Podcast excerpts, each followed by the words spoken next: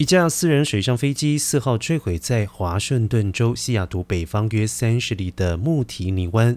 根据海岸警卫队称，包含机长在内，机上共有九名成人及一名儿童。目前只打捞起一具遗体，身份尚未确认，其余九人下落不明。